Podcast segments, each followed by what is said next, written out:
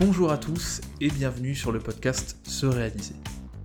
Aujourd'hui c'est un épisode un petit peu spécial puisque je vais vous lire un chapitre de mon nouveau livre qui va sortir le 12 février et qui s'intitule Plus efficace et plus heureux. Alors le chapitre en question c'est le chapitre 15 qui s'intitule Optimiser son environnement et qui traite de l'influence qu'a notre environnement sur nos comportements, sur nos cognitions, sur nos émotions, et aussi sur la manière dont on peut agir soi-même sur son environnement pour être plus productif, plus épanoui, plus heureux. Et comme d'habitude, on terminera cet épisode avec des pistes concrètes pour passer à l'action. En fait, dans ce chapitre, comme dans tous les chapitres du livre, à chaque fois, à la fin, je vous propose un certain nombre d'actions pour enclencher des transformations, des changements dans votre vie en vous appuyant sur ce qui a été vu dans le chapitre en question. Donc voilà pour le programme de cet épisode. Je vous en souhaite une très bonne écoute et je vous retrouve tout à l'heure à la fin.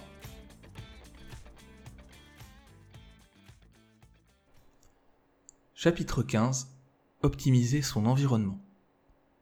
Entre l'appartement parisien exigu et la maison de campagne lumineuse entourée d'espaces verts pleins de vie, les similarités sont peu nombreuses. Si le premier lieu reste supportable tant qu'on n'y passe pas trop de temps, le second sera a priori beaucoup plus agréable à vivre. Sa situation géographique, loin des centres culturels des grandes villes, finira néanmoins peut-être par peser sur ses habitants. Au fil des années, nous cherchons tous à adapter notre lieu de vie à nos préférences. Intuitivement, nous savons que notre cadre de vie joue un rôle central sur notre bien-être, notre humeur et nos comportements. Depuis que l'homme est sédentaire, la question de l'habitat comme source de confort, de bonheur, puis de cadre de travail s'est imposée.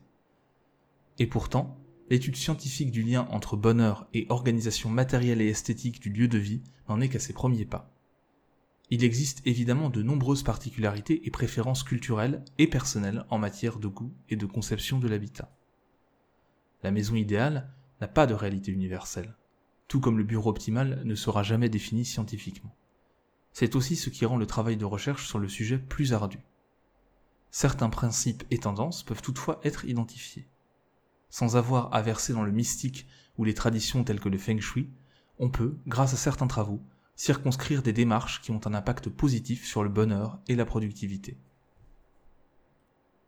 Nous ne sommes pas des êtres éthérés qui existeraient indépendamment de notre environnement physique. Nous le déterminons en partie et il nous influence grandement. Le fait de concevoir et d'optimiser son propre environnement est un levier d'action puissant, ne serait-ce que parce que nous l'activons rarement. Dans l'immense majorité des cas, nous nous contentons en effet de subir ce que les autres, qu'il s'agisse d'architectes ou d'anciens propriétaires, ont conçu. Je ne voudrais pas pour autant sous-entendre que nos comportements sont uniquement déterminés par les objets qui nous entourent. Il ne suffit pas de changer la configuration d'une pièce pour transformer la vie d'une personne. Non, ce sont surtout les relations que nous entretenons avec les éléments de notre environnement physique qui orientent nos comportements. C'est pour cette raison, par exemple, qu'il est toujours plus facile de changer d'habitude dans un nouveau lieu, quelle que soit sa configuration. Les nouveaux comportements n'entrent dès lors plus en compétition avec des habitudes bien installées et construites sur des relations avec certains éléments de notre environnement. La tâche qui consiste à optimiser son propre environnement peut néanmoins paraître complexe. Que faire pour que notre lieu de vie ou de travail nous apporte du positif Quels sont les paramètres qui influencent le plus notre productivité, notre humeur et notre bonheur? Autant de questions auxquelles je vais tenter de répondre dans ce chapitre. Grand 1. Organiser son environnement. Petit a. S'approprier son chez-soi. En 2019, une étude du Happiness Research Institute, en collaboration avec l'Institut Gallup, a interrogé plus de 13 000 personnes dans 10 pays européens au sujet de leur lieu de vie, afin de savoir ce qui rend les gens heureux chez eux. Comme 15% du bonheur global viendrait du fait d'être heureux chez soi, cette démarche paraît parfaitement fondée. Bien sûr, la première étape pour s'épanouir à la maison consiste à disposer d'un confort et d'une sécurité minimale. Il faut que le logement que l'on habite soit chauffé, suffisamment isolé et lumineux, mais aussi suffisamment spacieux pour y trouver le bonheur. Je tiens à souligner que le terme spacieux correspond ici à un critère subjectif et qu'il ne signifie pas nécessairement que le logement est objectivement grand. Ces besoins ne représentent toutefois qu'une base. Une fois ceci comblé, le bonheur lié au lieu de vie dépend également de la manière dont on se sent et dont on s'exprime chez soi. Le fait d'être heureux à la maison serait ainsi principalement lié à cinq émotions. La fierté, avoir réalisé des projets d'aménagement de sa maison et apporter régulièrement des améliorations à son intérieur permet de développer ce sentiment. La sérénité. Disposer d'un intérieur confortable et déstressant est aussi une source de bonheur. Le foyer doit être un lieu sûr où l'on peut se ressourcer. L'appropriation. Le fait que le logement corresponde à l'identité de ses habitants, notamment via la décoration choisie. La sécurité il faut se sentir tout à fait protégé et en sécurité chez soi. Le contrôle. Le sentiment d'avoir la maîtrise de son logement, de pouvoir l'organiser comme on le souhaite. On retrouve donc ici un besoin de faire sien son lieu de vie. Quand on emménage dans un nouveau logement, on constate d'ailleurs aisément qu'il faut quelques jours, voire quelques semaines, avant de s'y sentir parfaitement à l'aise. Plus que le fait d'être propriétaire de sa demeure, ou de disposer de X mètres carrés, c'est cette capacité à se l'approprier et à la modifier qui est liée au bonheur. Le sentiment de fierté et d'appropriation est d'ailleurs directement lié au temps et à l'énergie qu'on investit pour faire en sorte que notre chez-soi nous corresponde. Autre avantage d'une telle démarche, plus on est bien chez soi et fier de sa maison, ou de son appartement, plus on y accueille facilement du monde. Cette socialisation à la maison est très importante puisqu'elle est également liée au bonheur. À ce sujet, il est à noter que c'est l'amélioration de la cuisine, plutôt que d'autres pièces, qui apporte le plus grand boost au bonheur d'une manière générale. Cela s'explique notamment par l'aspect social de cette pièce, qui offre de multiples opportunités d'échange et de partage. Si vous avez un budget de rénovation limité, c'est donc probablement cette pièce qu'il faut privilégier. On peut néanmoins dégager quelques principes plus généraux pour être plus heureux chez soi. 1 réarranger son lieu de vie pour se l'approprier et avoir un sentiment d'espace plus important. La sensation d'espace, plus importante que la taille réelle du logement, est assez peu corrélée à la taille réelle. 2. Prendre le temps de faire des changements pour adapter le logement à ses besoins. 3. Inviter des gens chez soi pour augmenter la fierté liée à son logement et la connexion émotionnelle à ce dernier. 4. Ajouter sa touche personnelle en décorant et en s'appropriant l'espace pour que le lieu de vie exprime la personnalité de ses habitants.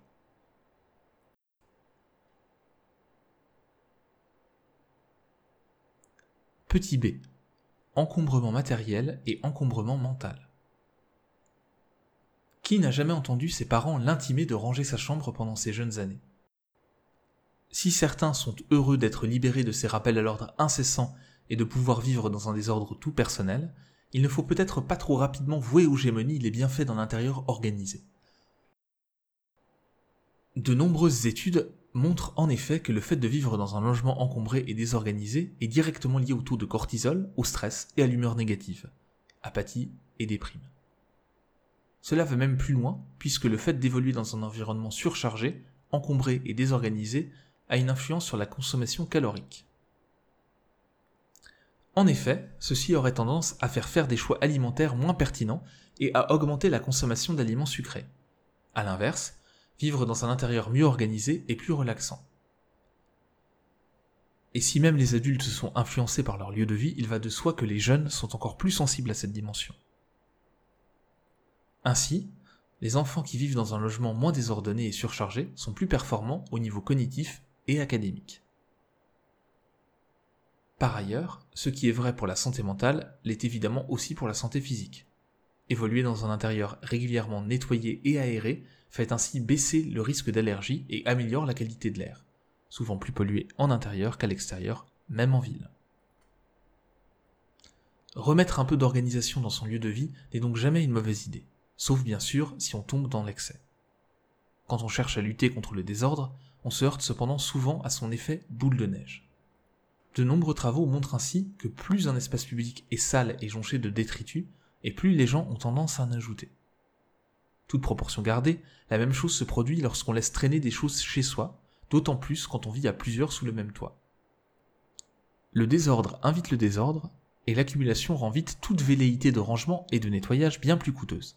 Plus le désordre s'est installé, et plus on passe d'une petite routine d'entretien à un véritable projet de réorganisation de son intérieur. Si le ménage constitue en soi une activité physique qui peut vous aider à bouger plus, le fait de nettoyer et de ranger en étant pleinement concentré et présent à ce que l'on fait peut même être une source significative de détente et de relaxation. Faire la vaisselle en pleine conscience a ainsi un effet déstressant. Le fait de ranger ou de nettoyer peut donc être une véritable forme de méditation. Il serait toutefois dommage d'oublier le lieu de travail dans une partie consacrée au désordre et à l'encombrement. Les conclusions sont ici assez similaires. En effet, le fait de travailler dans un environnement bien organisé et rangé favorise là encore de meilleurs choix alimentaires et des comportements plus productifs, mais aussi plus de générosité. Bien sûr, il n'y a pas que l'organisation physique du poste de travail qui compte pour être plus productif, mais aussi l'ergonomie du mobilier, le niveau de bruit, le confort, l'éclairage, la température, D'ailleurs, les gens pensent spontanément qu'un bureau mieux conçu, mieux organisé et plus ergonomique les aidera à être plus productifs. Et ils ne s'y trompent pas. Néanmoins, je tiens à rassurer les créatifs et ceux qui ont un bureau que d'aucuns qualifieraient de joyeux bordel. Si un environnement bien organisé rend plus productif, il favorise aussi les idées conventionnelles. Un bureau plus désorganisé soutiendra quant à lui la créativité et les idées non conventionnelles en fonction des activités et des préférences, on peut donc plus ou moins organiser son environnement. Là où on a besoin d'efficacité et de détente, on peut privilégier l'ordre et le rangement. Quand on cherche à être plus créatif, on peut laisser les espaces vivre et respirer bien plus. Selon les professions et les préférences personnelles, on pourra ainsi tirer parti d'une organisation rigoureuse de son environnement ou au contraire le laisser dans une disposition plus organique pour encourager les nouvelles idées. Je vous invite donc plutôt à désencombrer vos espaces de vie et de travail, mais à être moins strict avec les endroits où vous avez besoin d'être créatif. Un environnement bien organisé vous permettra de soutenir des habitudes qui vous faciliteront la vie tout en étant moins stressant, là où un environnement moins ordonné pourra soutenir vos élans créatifs. Votre environnement personnel et professionnel doit pouvoir servir vos objectifs, vos envies et vos intérêts, et non influencer négativement vos projets et vos émotions. Vous pouvez même utiliser le désordre pour vous aider à agir grâce à l'effet Zeigarnik que nous avons vu au chapitre 9. Si vous avez des objets liés à des projets en cours qui traînent, ceux-ci vous rappelleront en permanence que le travail n'est pas terminé. Attention tout de même à ne pas en faire trop. Quand on généralise cette démarche pour de multiples projets, cela devient un facteur de stress important.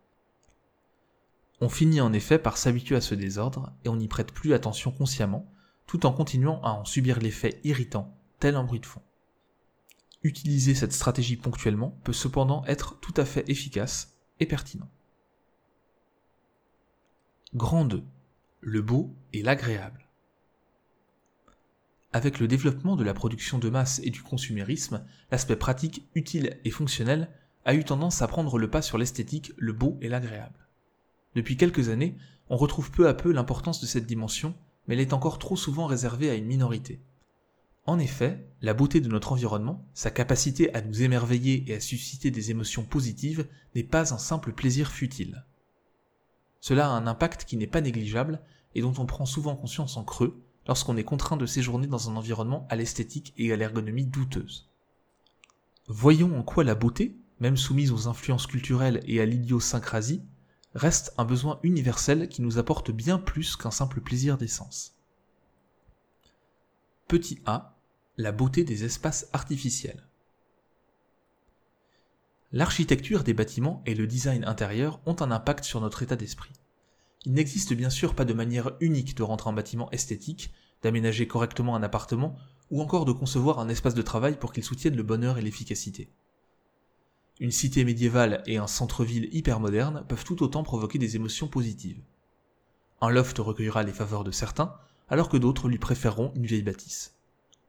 En réalité, ce n'est pas vraiment tel ou tel type de bâtiment ou d'intérieur qui rend heureux. C'est plutôt le fait que ces espaces créent un contexte favorable à nos activités, ce qui finit par influencer notre épanouissement personnel. Selon un travail mené en 2016, l'architecture du bâtiment dans lequel se trouve le lieu de vie et l'aménagement intérieur de ce dernier ont ainsi un impact tout à fait significatif sur le bonheur des individus. Évidemment, les relations sociales ou les comportements de santé ont un effet plus important sur le bonheur mais cet aspect architectural représente néanmoins une influence assez comparable à celle de l'argent ou du travail. Précisons un petit peu les choses en commençant par traiter de l'esthétique de l'environnement urbain dans lequel beaucoup d'entre nous évoluent aujourd'hui. La recherche indique tout d'abord que le bonheur des habitants des villes est lié au fait qu'ils trouvent leur ville belle, en plus du fait qu'ils aient facilement accès à de nombreux services et activités. De manière assez évidente, les quartiers qui sont attrayants, bien entretenus et verts sont associés à un plus grand bien-être, à la santé mentale et à la satisfaction dans la vie, contrairement aux lieux surpeuplés, bruyants et dangereux. Par ailleurs, les environnements urbains plus piétons augmentent l'activité physique des gens et font diminuer le taux de surpoids et d'obésité. Ceci fait même baisser le taux de dépression et d'abus d'alcool dans une population, tout en augmentant le nombre d'interactions sociales. Le fait que l'environnement soit agréable, beau et sûr favorise ainsi la santé mentale et physique de manière tout à fait notable. Travailler à l'amélioration esthétique d'un quartier n'est donc pas un caprice d'architecte vain et stérile. Lorsque les choses sont bien pensées, la population locale en bénéficie directement. Mais il n'y a pas que le quartier dans lequel on vit qui compte. Les intérieurs des lieux de vie et de travail ont également leur rôle à jouer, comme nous avons déjà commencé à l'entrevoir. Selon certains travaux sur le sujet, pour contribuer au bien-être, un intérieur doit être à la fois conçu pour le plaisir. Le lieu en question doit permettre à des activités plaisantes de s'y dérouler, ou être à minima agréable et directement source de plaisir. Conçu pour la signification personnelle. L'espace doit faciliter l'atteinte d'objectifs qui ont du sens pour l'individu. Conçu pour la vertu. Les lieux de vie et de travail doivent favoriser les comportements vertueux selon les six valeurs de Peterson et Seligman voir le chapitre 3.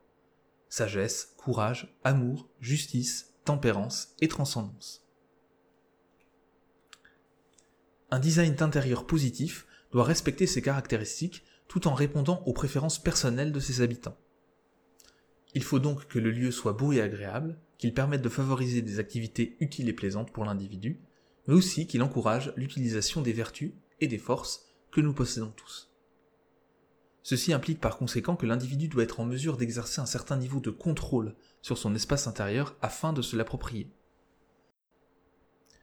Les gens ont besoin de pouvoir choisir, manipuler et ajuster des environnements, mais aussi d'y provoquer des situations qui correspondent à leur personnalité, but, attitude et valeurs. Tous ces effets positifs mesurables des espaces intérieurs passent à travers nos canaux sensoriels. Visuels, auditifs, tactiles, olfactifs, température, humidité, et s'incarnent par les usages sociaux qu'ils autorisent, arrangement des espaces pour induire certaines interactions sociales. Ainsi, les matières, l'ambiance sonore, la température ou la disposition des meubles sont autant d'éléments qui influencent nos émotions, nos pensées et nos comportements. De la même manière, la mise en lumière d'un lieu peut fortement changer l'atmosphère qui s'en dégage. Une étude japonaise a par exemple montré qu'une lumière tamisée invite inconsciemment plus à la confidence, à l'échange et à la relaxation qu'une lumière forte et claire. Par ailleurs, la lumière naturelle pendant la journée est importante pour activer les mécanismes chimiques liés au sommeil et nous faire sécréter de la vitamine D, essentielle à notre santé. Notez qu'il faudra néanmoins sortir régulièrement pour s'exposer directement au soleil. Le verre des fenêtres filtrant l'essentiel des rayons lumineux, provoquant la sécrétion de vitamine D au contact de la peau. La gestion de la lumière reste toutefois une des composantes centrales associées à l'effet positif des espaces intérieurs. L'ambiance que l'on installe via l'aménagement intérieur est donc quelque chose qui influence notre perception de la situation et peut induire certaines humeurs. Aménager et décorer un appartement ne se résume d'ailleurs pas au fait d'organiser vaguement les espaces et de ranger les objets qui traînent. Il s'agit de créer un cadre, un contexte dans lequel on va passer un temps conséquent. Il faut dès lors concevoir un lieu qui permette de se ressourcer, d'être efficace, tout en étant agréable et beau, selon les critères propres à ses habitants. Ceci n'est pas pour autant une démarche individuelle et égoïste. En effet, les environnements intérieurs qui stimulent l'épanouissement personnel ont des répercussions positives sur la société en général, d'autant plus lorsqu'il s'agit de lieux accueillants du public. Dans les lieux de formation, et notamment à l'école, le fait que le bâtiment soit beau joue même un rôle mesurable sur les apprentissages. Que vous aménagiez les locaux de votre entreprise ou que vous aimiez recevoir des amis à la maison, Sachez donc que le temps investi dans le design d'intérieur est loin d'être futile. Au final, même si c'est une question que l'on se pose rarement, la plupart des gens reconnaissent que la beauté qu'ils perçoivent autour d'eux est liée à leur bien-être. Ils estiment même qu'elle peut être une source d'inspiration et de motivation. la plupart des enquêtes qui daignent interroger les gens sur le sujet montrent que la beauté est, pour beaucoup d'entre nous, une caractéristique à soutenir et à promouvoir dans les quartiers et les villes. Faire l'expérience de la beauté est quelque chose d'important dans l'esprit de la plupart des gens. De plus, le fait de trouver un endroit beau fait baisser le nombre de dégradations grâce au plus grand respect qu'on éprouve pour le lieu en question. Le beau n'est donc pas un luxe, mais une nécessité humaine. Petit b, l'émerveillement. La beauté, notamment lorsque l'on parle d'environnement externe, est intimement liée à la notion d'émerveillement. Celle-ci correspond à une expérience particulière qui implique d'être confronté à quelque chose d'impressionnant, à tel point que cela excède la compréhension actuelle que l'on a du monde. Il nous faut alors modifier et réviser nos connaissances pour intégrer cette expérience. L'émotion d'émerveillement est importante, car elle augmente l'envie de participer à des activités créatives en ouvrant les gens à la perspective d'apprentissage. En faisant l'expérience de cette sensation, on augmente donc son envie d'évoluer et de s'ouvrir au monde. Mieux encore, le fait de s'émerveiller devant quelque chose de beau et d'impressionnant, ou devant l'exercice d'un talent particulier, modifie notre perception du temps. Celui-ci nous semble alors plus abondant et plus vaste. Notre impatience est réduite et nous avons davantage envie de consacrer du temps aux autres. Cela donne même un boost à la satisfaction dans la vie. Vous avez probablement déjà fait cette expérience à un concert, lors d'une exposition ou d'une représentation artistique, en visitant certains monuments, au cours de défilés ou de manifestations sportives, lors d'une balade dans la nature. L'émerveillement, en modifiant notre perception du temps, nous permet de mieux savourer les moments agréables et de nous sentir moins stressés par le manque de temps. De simples petites expériences d'émerveillement d'une ou deux minutes procurent déjà ces bénéfices. Réinsérer de la beauté dans sa vie, par les environnements que l'on explore et les expériences que l'on vit, a donc une vertu non négligeable. La beauté et l'émerveillement sont une source de bonheur, tout en favorisant les échanges et le lien social. Petit c. Un peu de musique. Sans nécessairement provoquer l'admiration ou l'émerveillement, la musique représente un autre levier puissant quand on cherche à améliorer sa productivité ou son épanouissement personnel. Une bande-son peut parfois faire des miracles en modifiant nos émotions et notre état d'esprit. On s'intéresse d'ailleurs depuis fort longtemps aux effets de la musique sur les comportements humains. Commençons par ce qui semble être, intuitivement, un effet évident de la musique, son impact sur les émotions. L'écoute de morceaux au tempo calme a par exemple un effet déstressant, tant au niveau psychologique que physiologique. Lorsque l'on cherche à gérer son stress, mettre un morceau de musique adapté peut donc être une stratégie tout à fait pertinente. La musique entraînante et joyeuse, tempo rapide, structure harmonieuse et accords majeurs, peut également provoquer des émotions positives et influencer le bien-être. Une méta-analyse récente a même montré que le fait de mettre de la musique avant, pendant et ou après une opération chirurgicale réduit la douleur post-opératoire, l'anxiété et l'utilisation d'analgésiques tout en augmentant la satisfaction des patients opérés. Le type de musique que l'on écoute possède même un effet mesurable et différencié sur le cerveau.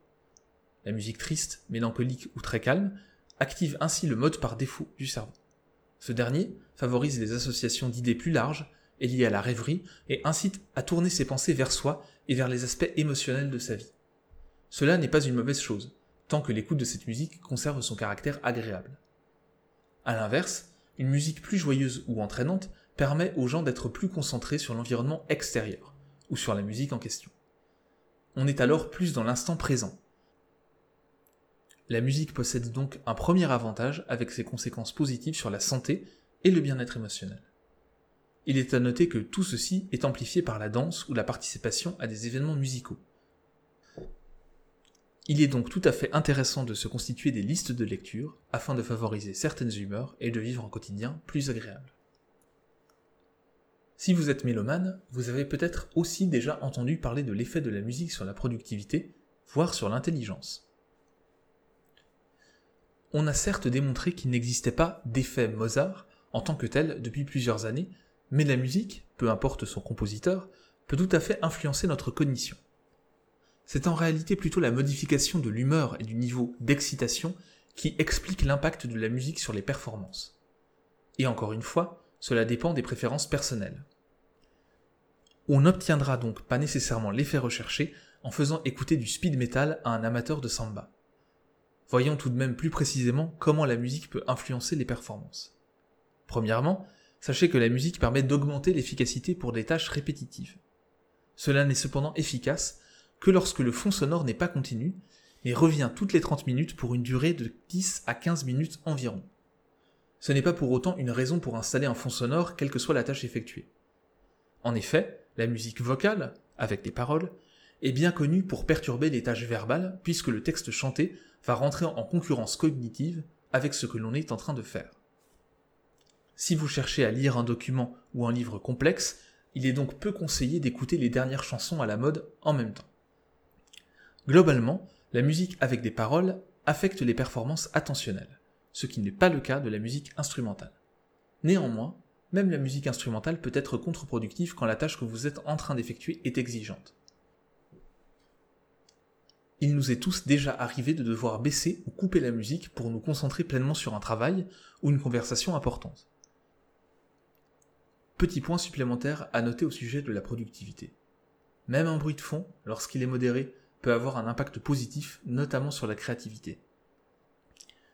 Ce n'est d'ailleurs pas étranger aux écrivains, journalistes ou blogueurs qui, pour certains, aiment travailler dans leur café ou leur bistrot préféré. Finalement, quelles leçons peut-on tirer de tous ces travaux? Premièrement, on peut en conclure que si le travail que l'on fait est répétitif, écouter de la musique dynamique ou complexe peut booster la productivité. En revanche, si on travaille sur une tâche plus créative, mieux vous se focaliser sur de la musique calme et instrumentale. Et quand le besoin de concentration devient important, la musique peut devenir une distraction. Il est alors préférable de passer à un bruit de fond modéré, voire au silence. Là où la musique est en revanche toujours pertinente, c'est quand on cherche à influencer les émotions. Elle peut alors être utile pour induire une humeur positive et dynamique avant de s'atteler à un travail moins motivant. On peut aussi l'utiliser pour générer des émotions positives ou encore pour favoriser la relaxation. Grand 3. Se mettre au vert. Après l'organisation et la dimension esthétique, intéressons-nous à un aspect plus transversal et plus naturel de notre environnement, la végétation. Même si cela peut paraître curieux, voire dérisoire à certains, nous ne semblons pas être faits pour nous épanouir dans un environnement totalement artificiel. La connexion à la nature est loin d'être une lubie écologiste. La recherche montre effectivement que le fait de réintroduire de la verdure dans notre environnement n'est pas seulement bénéfique pour notre santé et la qualité de l'air, mais semble presque indissociable d'un certain équilibre mental. Ainsi, plusieurs travaux indiquent que le contact avec la nature augmente les émotions positives. Le simple fait de passer 15 minutes dans un environnement naturel, comme un arboretum, favorise les expériences d'émerveillement, la joie et le bien-être, comparativement au même temps passé dans un environnement purement artificiel on serait plus facilement absorbé et captivé dans un lieu riche en végétation. En ville, les espaces publics sont d'ailleurs beaucoup plus fréquentés et appréciés quand ils sont verts. Une étude américaine de 1998 s'est penchée sur la question à Chicago dans des tours HLM. Les gens étaient assignés au hasard dans tel ou tel tour du quartier en fonction de listes d'attente. Certains logements jouxtaient une place sans végétation alors que d'autres étaient construits autour d'une place avec gazon et arbres. Les résultats montrent que plus il y a de végétation dans les espaces communs, et plus les liens sociaux sont forts. En clair, il y avait plus d'activités sociales lorsqu'un espace vert était visible et accessible depuis les logements. Les gens recevaient plus d'invités chez eux, les voisins s'entraidaient plus et la population avait un plus grand sentiment d'appartenance. Tout cela est intéressant puisque ces comportements sont immédiatement source d'épanouissement personnel. Lorsqu'on contrôle tous les autres paramètres, on constate ainsi plus globalement que les personnes qui habitent à proximité d'espaces verts en ville présentent un bien-être global plus élevé. De même, le fait de voir de la verdure depuis son salon est lié à la satisfaction par rapport au quartier dans lequel on vit. L'accès à des espaces verts depuis chez soi est donc important lorsqu'on cherche à favoriser son bonheur. D'ailleurs, quand les gens font l'expérience de la beauté et de l'émerveillement, ce qui, comme nous l'avons vu, a de nombreux effets positifs, c'est très souvent dans des espaces naturels. Une étude anglaise, comptant plus de 20 000 participants, a de la même manière montré que le niveau de bien-être est plus élevé quand on est dans un environnement naturel et vert, plutôt que dans un environnement urbain. Bien sûr, il ne suffit pas de vivre à la campagne pour être épanoui, tout comme le fait d'habiter dans une grande ville n'est pas synonyme de dépression. Néanmoins, rester à proximité d'espaces verts et faire entrer la verdure dans son intérieur semble rendre plus heureux. L'effet du végétal ne s'arrête d'ailleurs pas là, puisque les plantes ont aussi un certain nombre de bénéfices sur le lieu de travail. Elles permettent de faire baisser le stress, d'augmenter l'efficacité et d'engendrer des émotions positives. Les gens qui évoluent dans des espaces de travail verdis disent bénéficier d'une meilleure capacité de concentration et d'une meilleure productivité.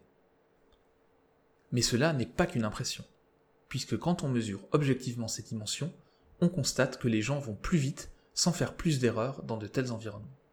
Par ailleurs, en boostant les émotions positives, la satisfaction par rapport au lieu de travail est aussi plus grande dans ces conditions. Nous sommes donc bien plus efficaces quand notre espace de travail est en partie végétalisé. Et ce qui fonctionne sur le lieu de travail est aussi valable à l'école. Là encore, je ne voudrais pas donner une importance démesurée à la chose. Une plante verte seule ne vous sortira pas du burn-out ou du bore-out, et il ne suffira pas d'un ficus dans l'angle de la pièce pour passer d'un statut de procrastinateur patenté à celui de staccanoviste zélé. Néanmoins, l'effet des plantes est bien réel, ne coûte pas grand-chose, assainit l'air des espaces intérieurs et, sans demander beaucoup d'efforts, peut changer l'atmosphère d'un lieu. Alors, pourquoi s'en priver? Passer à l'action. L'influence de notre environnement sur notre épanouissement et notre efficacité n'étant pas anodin, il paraît donc intéressant de mettre en place quelques actions pour optimiser ce dernier. Voici quatre pistes qui devraient vous aider dans cette démarche. Action 47. Désencombrer. Organisez votre espace intérieur et votre espace de travail de telle sorte que les objets utilisés fréquemment soient accessibles. Attribuez des emplacements aux différents objets en fonction de vos usages pour vous simplifier la vie et gagner du temps. Il faut que les choses qui occupent votre intérieur soient utiles ou belles. Si vous trouvez chez vous des objets qui ne sont ni utiles ni beaux, demandez-vous pourquoi ces derniers sont toujours là alors qu'ils n'ajoutent pas de valeur à votre environnement et à votre expérience. N'hésitez pas à donner, vendre ou jeter tout ce dont vous ne vous servez plus pour gagner de l'espace. Vous allégerez ainsi votre charge mentale tout en donnant une seconde vie aux choses que vous n'utilisez plus. Action 48. Émerveillez-vous. Prenez le temps d'apprécier l'environnement dans lequel vous évoluez au quotidien les bâtiments proches, les espaces verts, certains objets de votre intérieur. Vous pouvez également vous émerveiller en regardant des photos ou des reportages de lieux impressionnants ou en plongeant dans des expériences en réalité virtuelle. Ne vous privez pas d'occasion pour prendre conscience de la beauté et de l'excellence autour de vous. Action 49. Verdissez-vous. Faites rentrer le végétal dans votre maison. Inutile d'avoir la main verte. Certaines plantes nécessitent peu d'entretien et on trouve même des jardinières et des pots de fleurs connectés qui se chargent de l'entretien de vos plantes pour vous.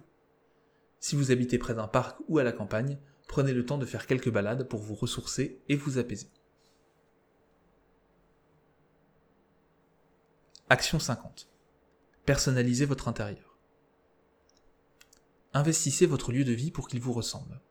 Votre personnalité et vos passions doivent pouvoir y trouver leur place. Votre intérieur doit être au service de votre style de vie, de votre bien-être et de votre efficacité.